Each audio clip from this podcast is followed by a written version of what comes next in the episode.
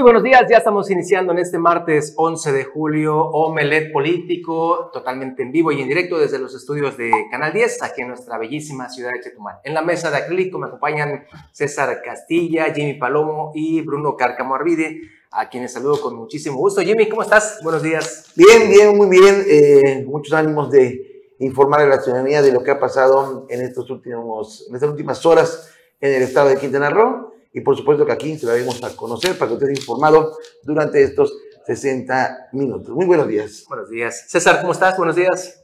¿Qué tal, Juan Pablo? Muy buenos días, Jimmy, Bruno, y por supuesto, muy buenos días a usted. Estamos iniciando Melet Político con mucha información para compartirle este martes ya 11 de julio de 2023 tenemos mucha información, todo lo que se nos quedó el día de ayer en el tintero que no pudimos sacar para darle a conocer realmente qué es lo que sucedió durante esta manifestación de profesores de este sistema de telebachillerato. Eh, todo lo que surgió durante el día de ayer fueron atendidos ya por el secretario de Educación, así como también todo lo que surgió durante esta conferencia, eh, la primera conferencia de prensa de la mesa de seguridad y todo lo que ocurrió ocurrido aquí en la capital del estado, así como también en los diferentes puntos de nuestro bello estado de Quintana Roo. Mi estimado Bruno Cárcamo, ¿cómo estás? Mal of buenos días. Utsilkin Lakesh, ¿qué tal? Muy buenos días, bienvenidos a una emisión más de Omelet Político. Y sí, eh, eh, varios movimientos en, en seguridad. Pareciera que el nuevo grupo Jaguar está dando los resultados que es como de llamar la atención y por qué no lo teníamos hace un mes y ya, ya hasta partos, demás, de todo. Ahora, ahora lo comentamos, pero bueno, comencemos con nuestro recorrido informativo. Sí, bueno, pues vamos a irnos hasta el municipio de Tulum, donde el alcalde, el presidente municipal Diego Castaño, realizó su vegésima, ahora sí que caminata por algunas comunidades de Tulum. Esto justamente para llevar los servicios públicos a cada una de ellas. Estuvo justamente en Chebuyil y aquí tenemos todos los datos. El presidente municipal de Tulum, Diego Castañón Trejo, llevó a cabo este lunes su vigésima caminata en Chemuyil para acercar los servicios públicos y atender las necesidades más apremiantes de sus habitantes. Estoy aquí para escuchar y trabajar de la mano con cada uno de ustedes, para construir un municipio mejor y atender sus necesidades de manera eficiente y, de ser posible, en cuestión de días, expresó el municipio. En Chemuyil, el alcalde prestó atención principal al suministro de agua en varios hogares, por lo que se instruyó a poner disposición de las familias afectadas pipas de agua durante estas caravanas y caminatas, Castañón Trejo ha visitado desde parques hasta hogares, teniendo un contacto directo con las y los ciudadanos de Tulum. Estos recorridos han abarcado una amplia variedad de colonias y localidades como Huracanes, Palmas, Villas, Cancha Maya, Guerra de Castas, Marites, Cristal, Punta Ale y Chemuyil. Castañón Trejo expresó su compromiso absoluto y solicitó la confianza de la población para solucionar las necesidades más urgentes. Caminar junto a los ciudadanos y acercar los servicios públicos a sus hogares es fundamental para atender sus realidades y ofrecer soluciones concretas. En Tulum, cada paso que damos nos acercamos más a una comunidad fuerte y unida, dijo Diego Castañón. Notivisión. Bueno, ahora vamos hasta el municipio de Felipe Carrillo Puerto, bajo la dirección de la alcaldesa María Hernández, brigadas de la Dirección de Servicios Públicos Municipales llevaron a cabo una destacada jornada de limpieza en la entrada norte de la cabecera municipal de Felipe Carrillo Puerto. you Bajo la dirección de la alcaldesa María Hernández, brigadas de la Dirección de Servicios Públicos Municipales de Felipe Carrillo Puerto llevaron a cabo una destacada jornada de limpieza en la entrada norte de la cabecera municipal. Hebert Elférez, director de dicha área, informó que estas acciones se dan para mantener en óptimas condiciones las cuatro entradas de la ciudad. Las acciones que se llevaron a cabo son limpieza general, poda y chapeo del camellón principal, ubicado en la prolongación de la avenida Benito Juárez con calle 93, extendiéndose hacia la calle 101, comentó. Agregó que estos trabajos no se limitarán únicamente a la entrada norte, sino se llevarán a cabo en las cuatro entradas de la ciudad, así como en las principales avenidas, parques y jardines. La renovación de la imagen urbana es prioridad para nuestro municipio, agregó. Estas acciones contribuyen a fortalecer nuestra identidad y atraer más turismo como parte del plan del gobierno de nuestra presidenta municipal, finalizó el funcionario municipal. Notivisión. Y continuando con este recorrido ya habitual aquí en Omelet Político, ahora vamos con la información de la gobernadora Mara Lezama Espinosa, quien se reunió con la secretaria de Economía Raquel Buenrostro, esta eh, titular de la Secretaría de Economía a nivel federal, con el objetivo de pues, establecer acciones y trabajos para detonar lo que es precisamente la economía en la zona sur de Quintana Roo.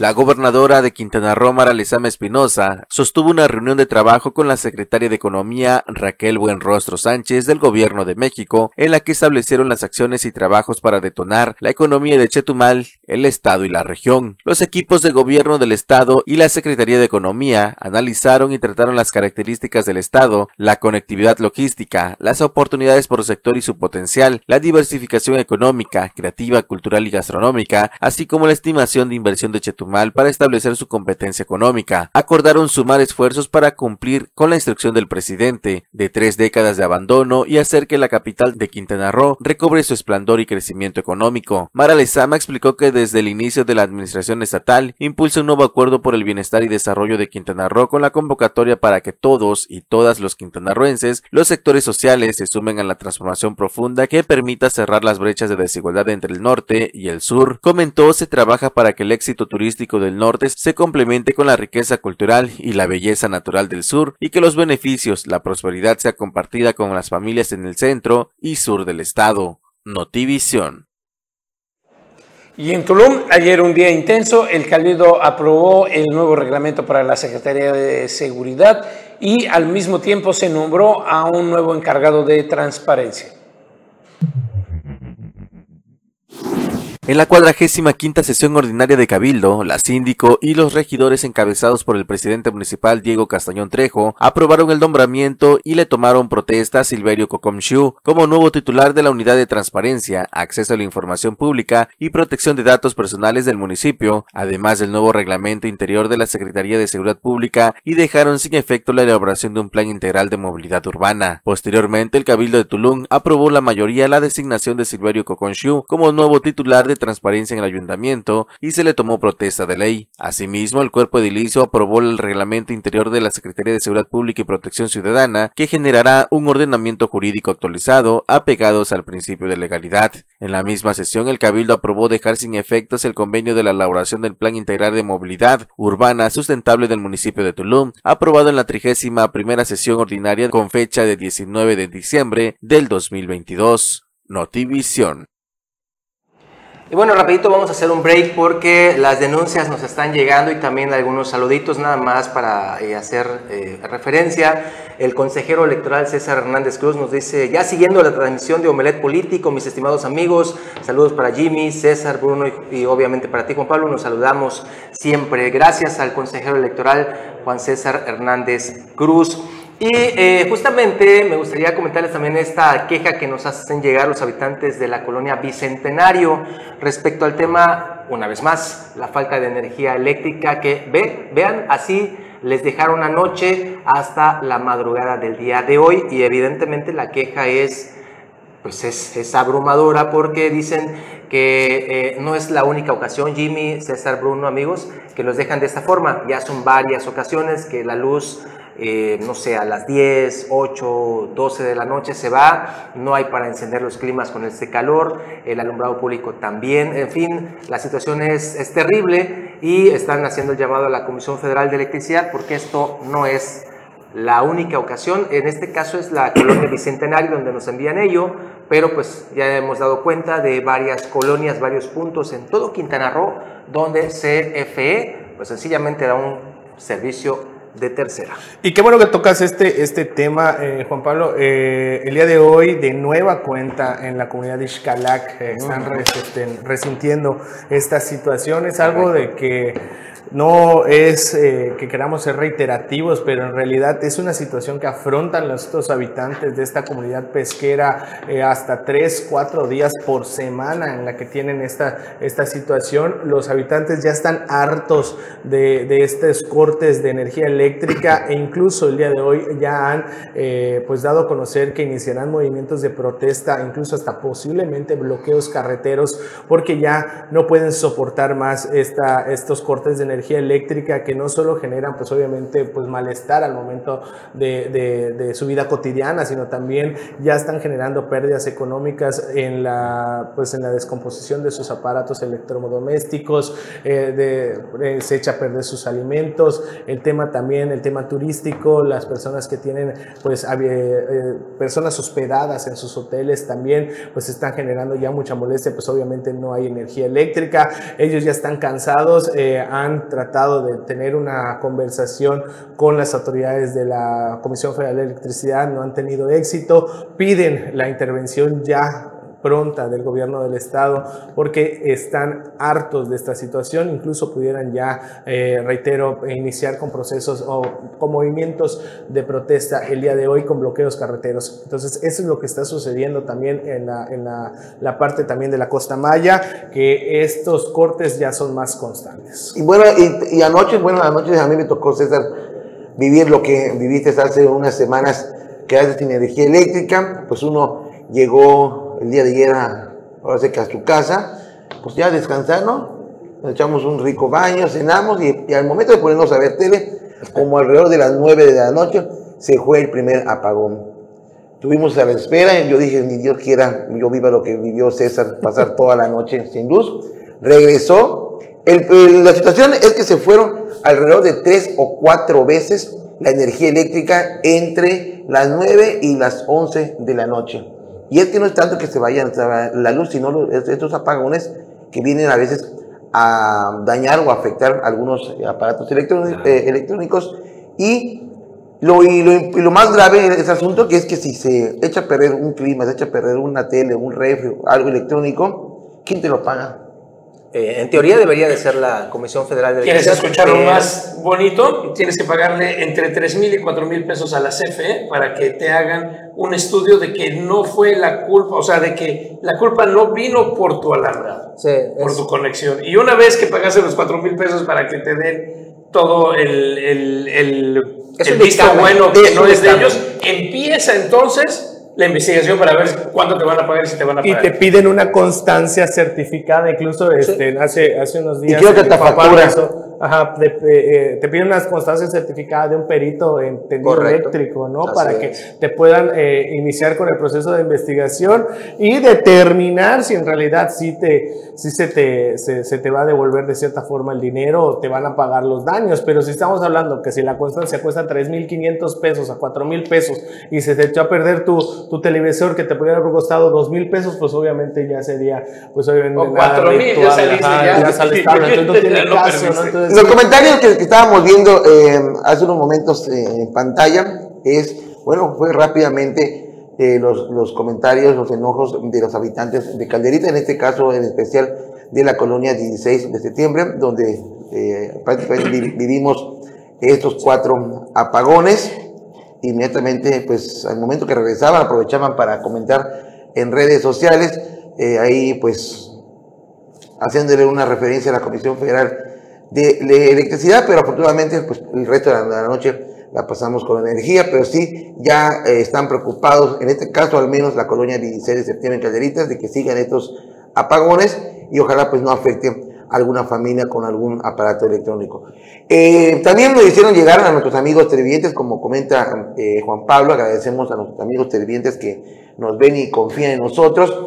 Bueno, en, en meditaciones pasadas, eh, algunas eh, eh, presidentes municipales o presidentas municipales, pues dotaban de algunos servicios en la playa artificial abandonada, que ya no es artificial, ya no es artificial, no, ya no es playa artificial, ya es una selva, es dos mulas. se encuentra una estructura metálica, un poste de, metal, bueno, pues el cual tiene, queremos pensar que era algo como un servicio de internet gratuito. Esto nos hizo llegar una familia que se encontraba disfrutando eh, un sábado ahí en familia, cuando se desprendió esta, esta antena.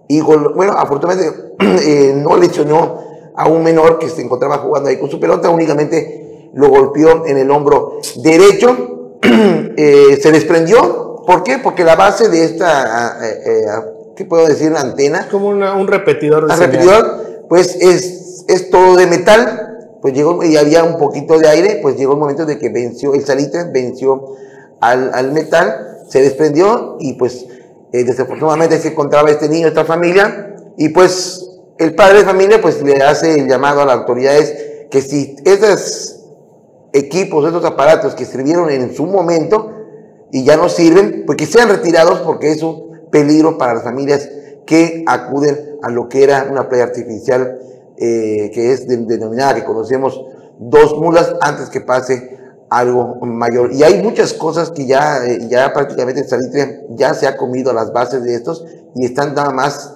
guindando de un pedacito de metal que en cualquier momento se pueden desprender y ojalá, ni Dios lo quiera, haya una persona, haya una persona ahí y pues ahora sí lo, le provoque lesiones. Ahí está, pues esto es para la autoridad encargada, es en dos mulas, en dos mulas, eh, este equipo que ya no sirve, se está cayendo y golpeó a un menor de edad, afortunadamente no lo lesionó. Y con esto vámonos a un corte comercial y regresamos con mucha información aquí a Omelet Político.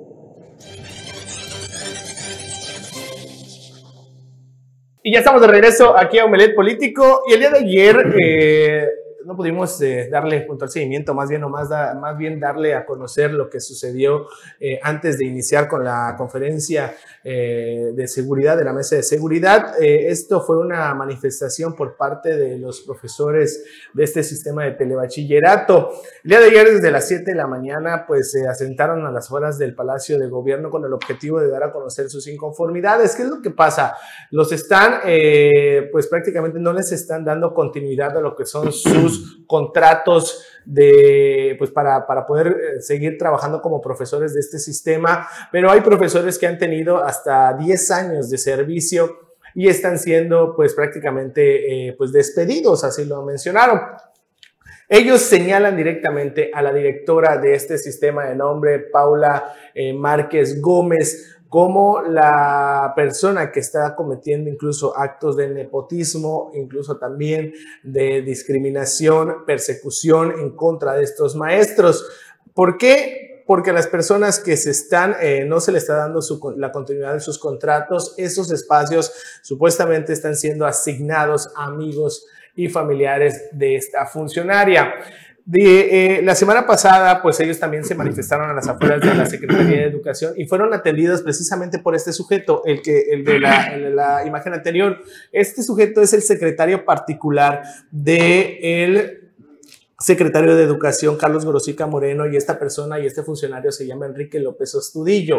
Este, este personaje, al momento, este mismo, este que vemos en pantalla, el de en medio, este de, de, ah, de rosada, él es el que eh, al momento de atenderlos los trató de manera prepotente, los trató mal, incluso los amenazó en de que si continuaban con estos movimientos de protesta, no solo en la capital del estado, sino que también en las comunidades, porque también los padres de familias sumaron a su movimiento porque aseguran que los profesores han hecho un buen trabajo, eh, pues les dijo que si seguían con esto, no solo iban a, ya no tener ningún tipo de, de, oportunidad de poder continuar colaborando, sino que también los planteles iban a ser removidos de las comunidades así eh, pues atentando directamente no solo en contra de los maestros, sino que obviamente también en contra de el alumnado. El día de ayer, con toda la desfachatez como lo vemos, pues se presentó ahí en esta, en esta, en esta manifestación y obviamente los maestros están pues con, la, con, con, con, el ánimo de no atender o no eh, ser atendidos por este sujeto, porque pues obviamente lo único que busca él es la confrontación y no el diálogo, es como lo han mencionado también los profesores. El día de ayer esta, este sujeto pues llegó y pues prácticamente lo rechazaron, lo, lo batearon rotundamente. Vamos a escuchar parte de, del momento en el que este, este personaje pues llegó a, a, querer atender a los profesores y pues fue pues eh, negado rotundamente. Vamos a ver. Queremos hablar con la gobernadora. No queremos hablar con parte de la secretaría. Queremos hablar con el secretario o con la gobernadora. No, compañeros, para eso venimos aquí. Ya fuimos en la secretaría y cómo nos trataron. Así que no queremos ir ahorita a hablar otra vez.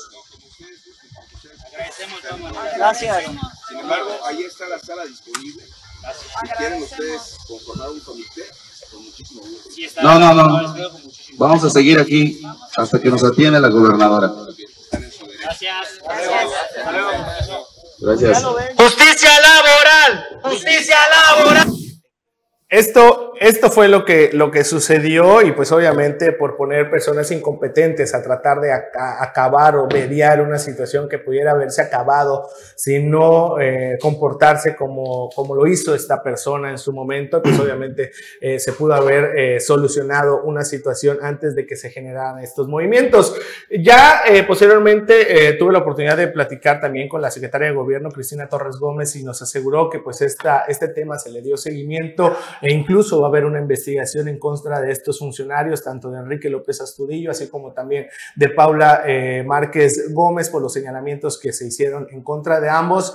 Y los profesores tienen las pruebas de que eh, incluso audios, hay audios en los que se escucha claramente la voz de Enrique López Astudillo cuando los amenaza a los profesores. Esperemos que también haya eh, pues procedimientos administrativos y pues también se apliquen las sanciones correspondientes. Mucho más tarde, ya a eso, después de las 5 o 6 de la tarde, pues ya el secretario de, de, Educación, Carlos Gorosica Moreno, pues ya pudo sostener una reunión con estos eh, inconformes. Se creó lo que es una comisión para darle pues seguimiento a este asunto. Ellos solicitan tres puntos. El primero, la restitución inmediata de los cinco maestros que fueron pues prácticamente eh, despedidos o no se les dio la continuidad a sus contratos. La segunda eh, solicitud es que se haga una investigación puntual en contra de estos funcionarios porque ellos te están solicitando pues lo que es su destitución, su, su, pues, que se les dé de baja por los actos eh, que, que, cometieron en contra de ellos.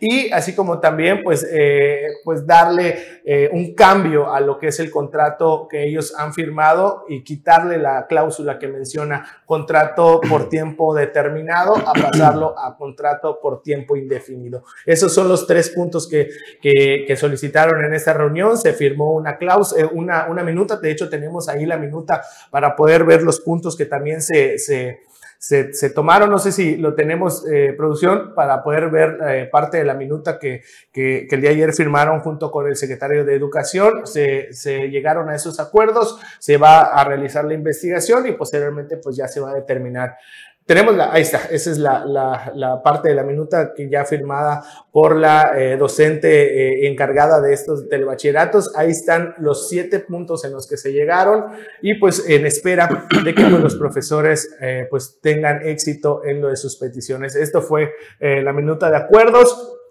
Ahí estuvieron presentes pues la, la, la, comisión que logró eh, pues entablar esta, esta, esta, reunión con las autoridades. Eh, eh, desafortunadamente por temas de, agenda la gobernadora no pudo atender, pero pues también le dio puntual seguimiento, se dieron las instrucciones para pues acabar con esta situación. Los profesores ya han regresado a cada uno de sus puntos donde habitan, mayormente en José María, José María Morelos y Felipe Carrillo Puerto y también todo lo que es la parte de la zona Maya y en espera de que pues las solicitudes sean atendidas y pues sean aprobadas. Y bueno, eh, pues estamos viendo que algo, alguien no está haciendo su chamba en la Secretaría de Educación del Estado de Quintana Roo, porque en estos momentos, ahorita que estabas tocando el tema, César, de estos maestros, nos hicieron llegar una denuncia igual en contra de la Secretaría de Educación y, y bueno, nos comentan de que Jimmy, ya vimos ¿Cuál es la manera para que, que a uno les haga caso? Es realizar manifestaciones y esto es lo que vamos a hacer. Maestros de Centro de Atención Múltiples, ubicado en la calle Celul entre 24 de noviembre y 12 de octubre aquí en Chetumal.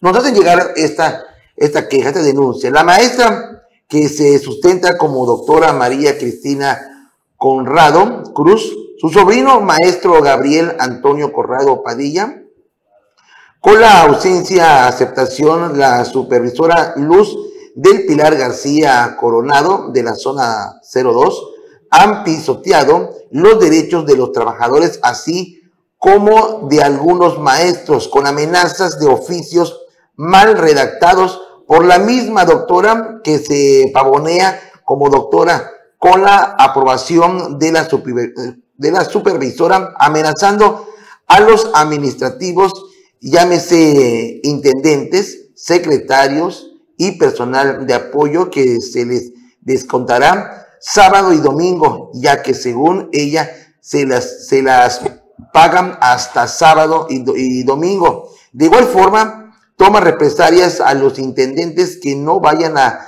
las casas de hacer trabajos ya que están en su horario de labores, argumentando que ellas tienen la facultad para ordenarles que lo hagan en el horario laboral, es decir, que los intendentes tienen que hacer trabajos, chambas, eh, eh, en casas, en domicilios particulares de estas, de este, de estos, de estos personajes, de estos maestros que pues se sienten dueños y amos de esta, de este centro de atención múltiples, con el mismo tenor, por contrato, eh, ellas deben laborar de 8 a, de 7 a 8 horas, lo cual laboran 6 horas, perdón, ya que son gente y allegados del personal de recursos humanos de la Secretaría de Quintana Roo. No obstante, se, hacen, se hace su conocimiento de documentación de Consejo de Participación Social, ha firmado en lugar de algunos padres de familia, falsificando las firmas, ya que por algún motivo no lo encuentra, tiene que entregar dicho documento. Es que dice que ellos lo que quieran hacer, eh, falsifican eh, firmas, y son estos personajes, esta que se hace sustentar como doctora María Cristina Conrado Cruz, su sobrino, el maestro Gabriel Antonio Conrado, y la otra pariente, que es la supervisora Luz de Pilar García Conrado. Esto es lo que está pasando. les, hacemos, les hacemos llamado a las autoridades de la Secretaría de Educación que esto está pasando en este centro, el Centro de Atención Múltiples, CAM, ubicado en la calle Celul entre 24 de noviembre y 12 de octubre en la colonia Solidaridad, aquí en Chetumal. Juan Pablo César Bruno. Esto es lo que se está viviendo en la Secretaría de Educación. Muchos, muchos eh, anomalías, muchos abusos de autoridad. Y bueno, esperemos de que se dé el tiempo a algunos representantes de la Secretaría de, Educación que acudan a este centro de atención múltiple a investigar si es verdad o no, y si es, pues que se realice una investigación. Eh, bueno, antes de irnos un corte, también nos está llegando la información que la madrugada de hoy, fíjense, es una lamentable noticia, don Jorge Bernal Vargas, legionario de Cristo y quien justamente era el obispo emérito de la diócesis de Cancún, Chetumal, falleció. Falleció a la edad de 95 años. Ahorita va a ver usted la, la imagen. Y pues ahí está justamente eh, pues, eh, la lamentable noticia. Y pues eh, tenemos que, pues, también informar ello, ¿no? Muy, muy lamentable. Ahí falleció el obispo emérito de la diócesis de Cancún, Chetumal, Jorge Bernal Vargas. Descanse en paz. Y también un, fuerte abrazo y también nuestro más sentido pésame para nuestra ah, querida amiga exdiputada Reina Durán, que oh, el día de hoy eh, falleció su señora madre. Eh, un fuerte abrazo a, la, a, exdiputada y pues también nuestra pregunta, este, nuestro más sentido pésame desde aquí de Omelet Político y pues también pronta resignación. Y bueno, vamos a un corte comercial y regresamos con mucha información aquí en Omelet Político.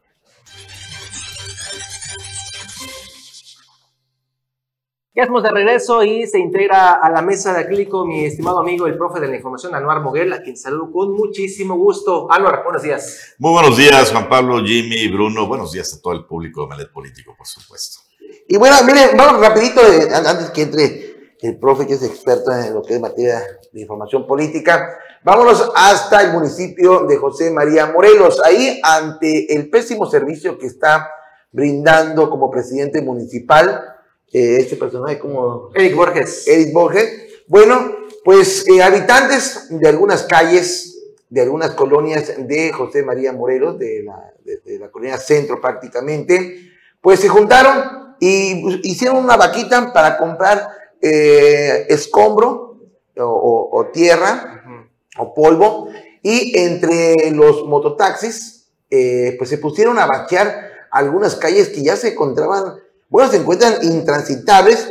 También eh, algunos empresarios eh, que tienen ahí algún negocio de construcción también pusieron su granito de eh, arena, en este caso proporcionando polvo o sascap, para que estos mototaxis, en coordinación con el apoyo de algunos vecinos, pues se pusieron a vaciar algunas calles que les comento ya se encontraban intransitables. Esto ante la falta de atención, ante la falta de preocupación de su presidente municipal, al cual ya le habían notificado en algunos eventos, incluso por escrito, le habían pedido por favor de que eh, pues le realizara una campaña de bacheo en algunas eh, calles que ya prácticamente se encontraban intransitables. Pues el señor eh, Borges, pues le entró por un oído y le salió por el otro y no les hizo caso, incluso creo que ni leyó la, la petición, el oficio que realizaron estas personas que se sienten afectadas. Y bueno, pues dijeron los, eh, los habitantes de estas calles de José María Morelos, es la avenida Constituyentes, para ser exacto, es la avenida Constituyentes de el municipio de José María Morelos, donde eh, mototaxis y vecinos se unieron, fueron a pedir apoyo a algunas empresas eh, constructoras con material para bachear prácticamente estas calles intransitables, que no va a tardar muchos días, porque con las lluvias que están cayendo, pues como no es un material para bacheo, pues se, va a lavar, pero por algunos días va a estar eh, en buenas condiciones estas calles, pero sí le hacemos el llamado que tenga un poquito de dignidad el presidente municipal de José María Morelos para tomar en cuenta a estos habitantes y bachear esta avenida, que es una avenida importante, transitada, que es la avenida Constituyentes en el municipio de, Felipe- de José María Morelos. Uno de los alcaldes, hay que decirlo también, con más bajas calificaciones, Sí, con menor sí, sí, aprobación de todo el estado. O sea, le quedó muy grande Correcto. el paquete. Y es que no es lo mismo ser escandaloso, ser opositor y Ser rebelde, y ser rebelde que estar al frente, ¿no? Se necesita también eh, saber un poquito de administración, de, servicios de administración pública y es donde le ha fallado mucho al señor rebelde Eric Borges Llán. Pero fíjate, bueno, hablando ya en el ámbito nacional, Anuar, a pesar de que hay muchos que son de verdad un...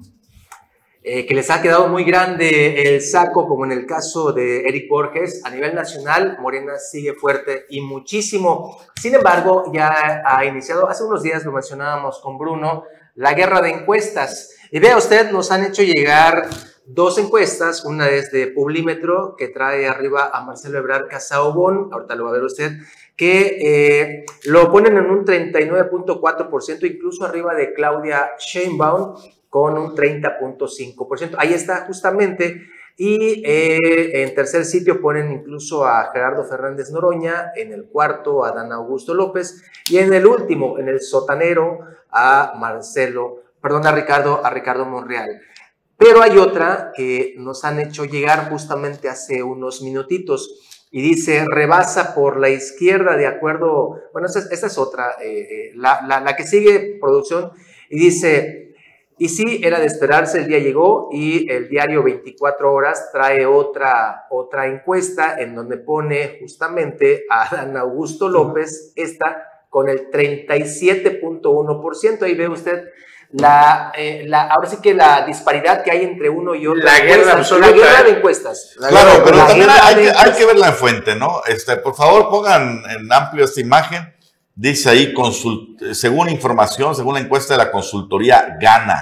En la vida había escuchado No. hablar de esta consultoría. Y casualmente. y- y van a seguir saliendo. No, casualmente. Sí, van a salir saliendo está en una cantidad de empresas. sí.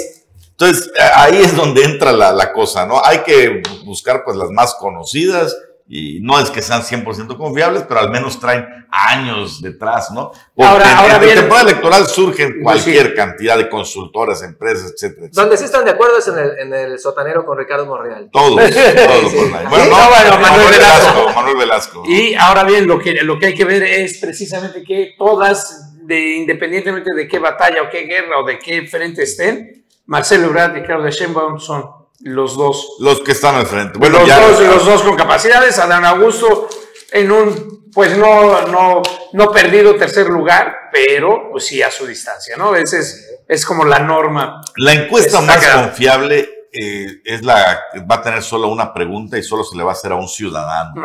a una muestra de una persona. Es la que le van a pasar al presidente así. Señor presidente, ¿quién, considera usted que... ¿Por quién votaría usted? Ah, pues esa, esa es la buena. Es la Listo. ¿Para qué le hacemos a, a otras cosas? Trágica situación que se vivió en solidaridad en el municipio de Playa del Carmen en el hospital del Oh, sí, IMSS. sí. Les voy a anticipar, si usted nos está viendo en televisión, eh, en esos momentos vienen imágenes sensibles. No pusimos donde se ve la identidad de la niña, pero lamentablemente una pequeña de seis años falleció. Ella fue ingresada por dengue y al momento de ser trasladada a otra área por unos camilleros, pues nadie sabe qué pasó. El, el, El el elevador se se movió de manera intempestiva y la prensó de esta manera. Son imágenes pues muy duras, muy terribles y eh, lamentablemente falleció la Correcto. pequeña Seis debido a este, a, esta, a este pensamiento. Dicen por ahí que hay rumores de que un trabajador también estuvo involucrado, pero hasta ahorita hay un hermetismo total por parte de las autoridades de la clínica. No han dado a conocer más información, pero se supo que esta pequeña falleció eh, pues durante la noche eh, de, este, de este lunes. Eh, eh, ah, ahí le estaban, le estaban de- descendiendo de un elevador, ¿no? La Sí, estaban es- subiendo, ¿no? Ah. La metieron, metieron la Sí. camilla Y en ese momento y en se el cerró. momento que estaba metiendo la camilla subió. Extrañamente, extrañamente porque pues un elevador sabemos de que tú Sí, entras tienes, tienes que esperar. tienen objeto, un- tienen no. unos, sen- sen- Sensores. unos sensores en las puertas que cuando ya no, ya no detectan movimiento es cuando se cierran. Correcto. Sí, pero aquí en las la puertas estaban cerradas y se movió hacia arriba. Estaban Entonces, abiertas. obviamente un fallo del elevador. Lo que no saben es si hay negligencia de por medio, falta de mantenimiento o alguna cuestión así, Protección civil. o si fue un, un accidente, que cosas pueden pasar. ¿no? Bueno, y rapidito también aquí en, en Otompe Blanco, igual también eh, la noche de ayer, eh, bomberos de, eh, de la estación que se encuentra sobre la avenida Nicolás Bravo, bueno, nos mandaron información de que se encontraban en servicio cuando una mujer llegó con un bebé en brazos, pues desesperada, gritando porque se encontraba inconsciente, informando que su, se encontraba lavando y que no se dio cuenta que su hija eh, pues estaba ahí también al, lado de ella jugando el agua, pero se fue de boca en un cubo de agua con cloro y eh, pues creo que fabuloso. Y pues tardó unos segundos la niña boca abajo dentro del agua. Al verla la mamá, la sacó, estaba inconsciente, la llevó corriendo eh, a, la, a, la, base de bomberos de la, de la avenida Nicolás Bravo. Ahí solicitaron una unidad médica de emergencia en lo que reanimaban a, a, la, a, la, pequeña por el personal que se encontraba de guardia.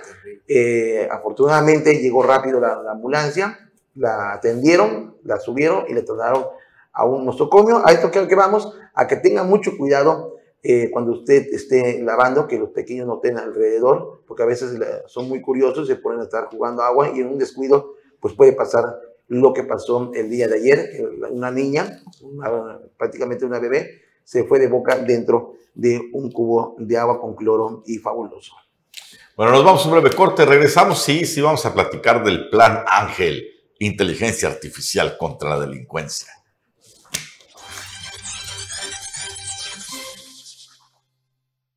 Ya estamos de regreso aquí a la recta final de Omelet Político y antes de ir con Ángel de Más, que va a ser uno de los temas, uff, ya, ya, ya, ya pueden escuchar a Anuar y demás, porque sí, el, el Minority Reports, el, el Terminator y el Robocop ya le ganaron a Marcelo Ebrard, pero antes de irnos para allá, tenemos que hablar de eh, este nuevo grupo de reacción Jaguar, que ahora está sonando por todos lados, en, en, hace el viernes no, no sonaba en ningún medio y ahora está por todos lados, y es que todavía falta el anuncio oficial que lo dé a conocer la Secretaría de Seguridad, pero es un nuevo equipo de reacción, ha recibido las nuevas patrullas, si las verá hay unas negras con dorado con, con un jaguar, y el día de, uh, del domingo eh, precisamente ayudaron a una mujer que estaba en plena labor de, de parto, lograron llevarlo a buen fin y ya llevaron el, eh, tanto a la mujer como al, al bebé, lo conducieron al hospital, los reportaron estables, bien de salud, demás,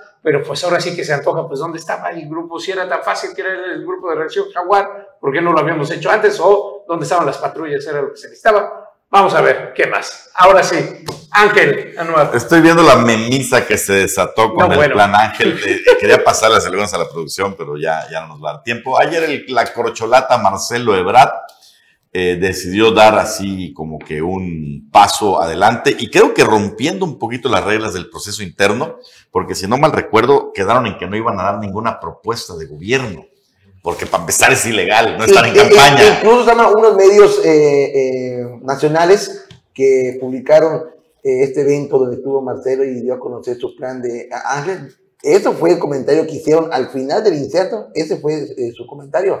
No es pre- pre-campaña. Exactamente, porque ya es, Eso una, fue lo que dijeron todos los conductores. ya, ya es una propuesta ¿Y formal quién de no hace gobierno. pre-campaña de la... Y sí, No, porque, no, pero porque- bueno, es que se supone Bueno, que para más- validar el más- proceso interno solo iban a promocionar los logros de la cuarta de la transformación. 4T, porque En el momento en que tú digas, si yo llego a la presidencia voy, Voy a a hacer poner esto, esto, ya es propuesta. Y, y lo, y lo digo muy claro, y esto es lo que se, se- se necesita en nuestro país, es lo que se necesita en México para disfrutar no- nuestro país, porque no lo estamos disfrutando ante la inseguridad. Que es Ahora una- quiere decir de que es una propuesta de él que está Claro. Ahora, también nunca, eso- nunca dijo, nunca dijo lo que, lo que tenemos actualmente, pues no está dando el ancho y se necesita. No, él dijo que, que se necesita esto y esto para aprovechar el México tan bonito que Bueno, tenemos. y que se no hizo hasta un templete especial, todo demás. O sea, no fue un anuncio dentro de. No, el escenario, el, el escenario era. No, o sea, estaba así futurista de Claro, más sí, la onda, ¿no? sí. Porque justamente de eso se trató el plan Ángel, de que eh, la propuesta de Marcelo Ebrard es que para combatir a la inseguridad se utilice la tecnología, la inteligencia artificial, y bueno, habló de que iba a haber eh, drones que vigilen todo el territorio con cámaras eh, avanzadas de 8K que permitan identificar hasta, lo, hasta tus, tu Es más, que iban a identificar delincuentes hasta por su forma de caminar. Obviamente se desató la memisa porque muchos interpretaron con que, ay, mira, camina como delincuente, atrápala. No, no, no, no es, no es así como funciona. Se supone que si ya tienes ubicado una persona, un delincuente, eh, grabas incluso su forma de caminar y todo, y que esa tecnología te permitiría reconocerlo en otra instancia solamente por esos, por esos rasgos, Rasgos. por ejemplo. El punto es que, bueno, decían, si no tenemos ni patrullas ni, ni nada, vamos a tener esa tecnología que solo hemos visto en- justamente en películas como Minority Report y otras más. Creo que se contagió mucho allá en Washington el señor Marcelo Ebrard, ¿no? ¿Cómo la ven?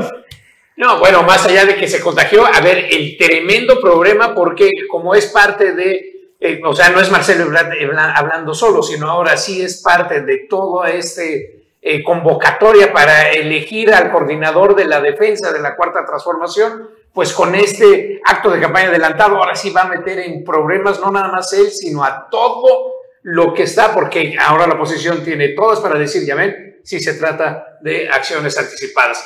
Y el otro, a ver si lo, si lo vemos, pues falta también como él mismo se reconoce la cara. Además, va a destapar muchísimos temas en lo que es eh, eh, concerniente a la privacidad y a la defensa de tu libre eh, paso sin que seas reconocido. Bueno, esto va, va a ser más allá de decir, ah, qué buena solución y mira qué bien. ¿Quién va a tener los contratos de los drones? ¿Quién va a tener? Uf, vamos, Millones, vamos a empezar por millones. ese camino. millones y ojalá, ojalá no sea lo que tenemos aquí en Quintana Roo, que es el C5, que las cámaras son rentadas.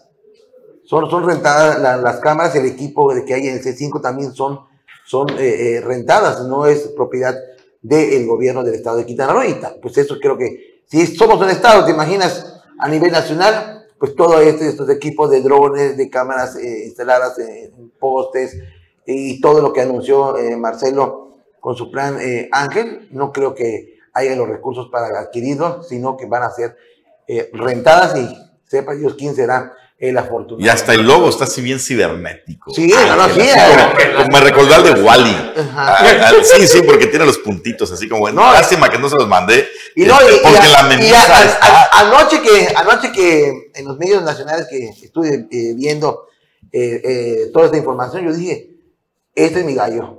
Con este voy a tener seguridad.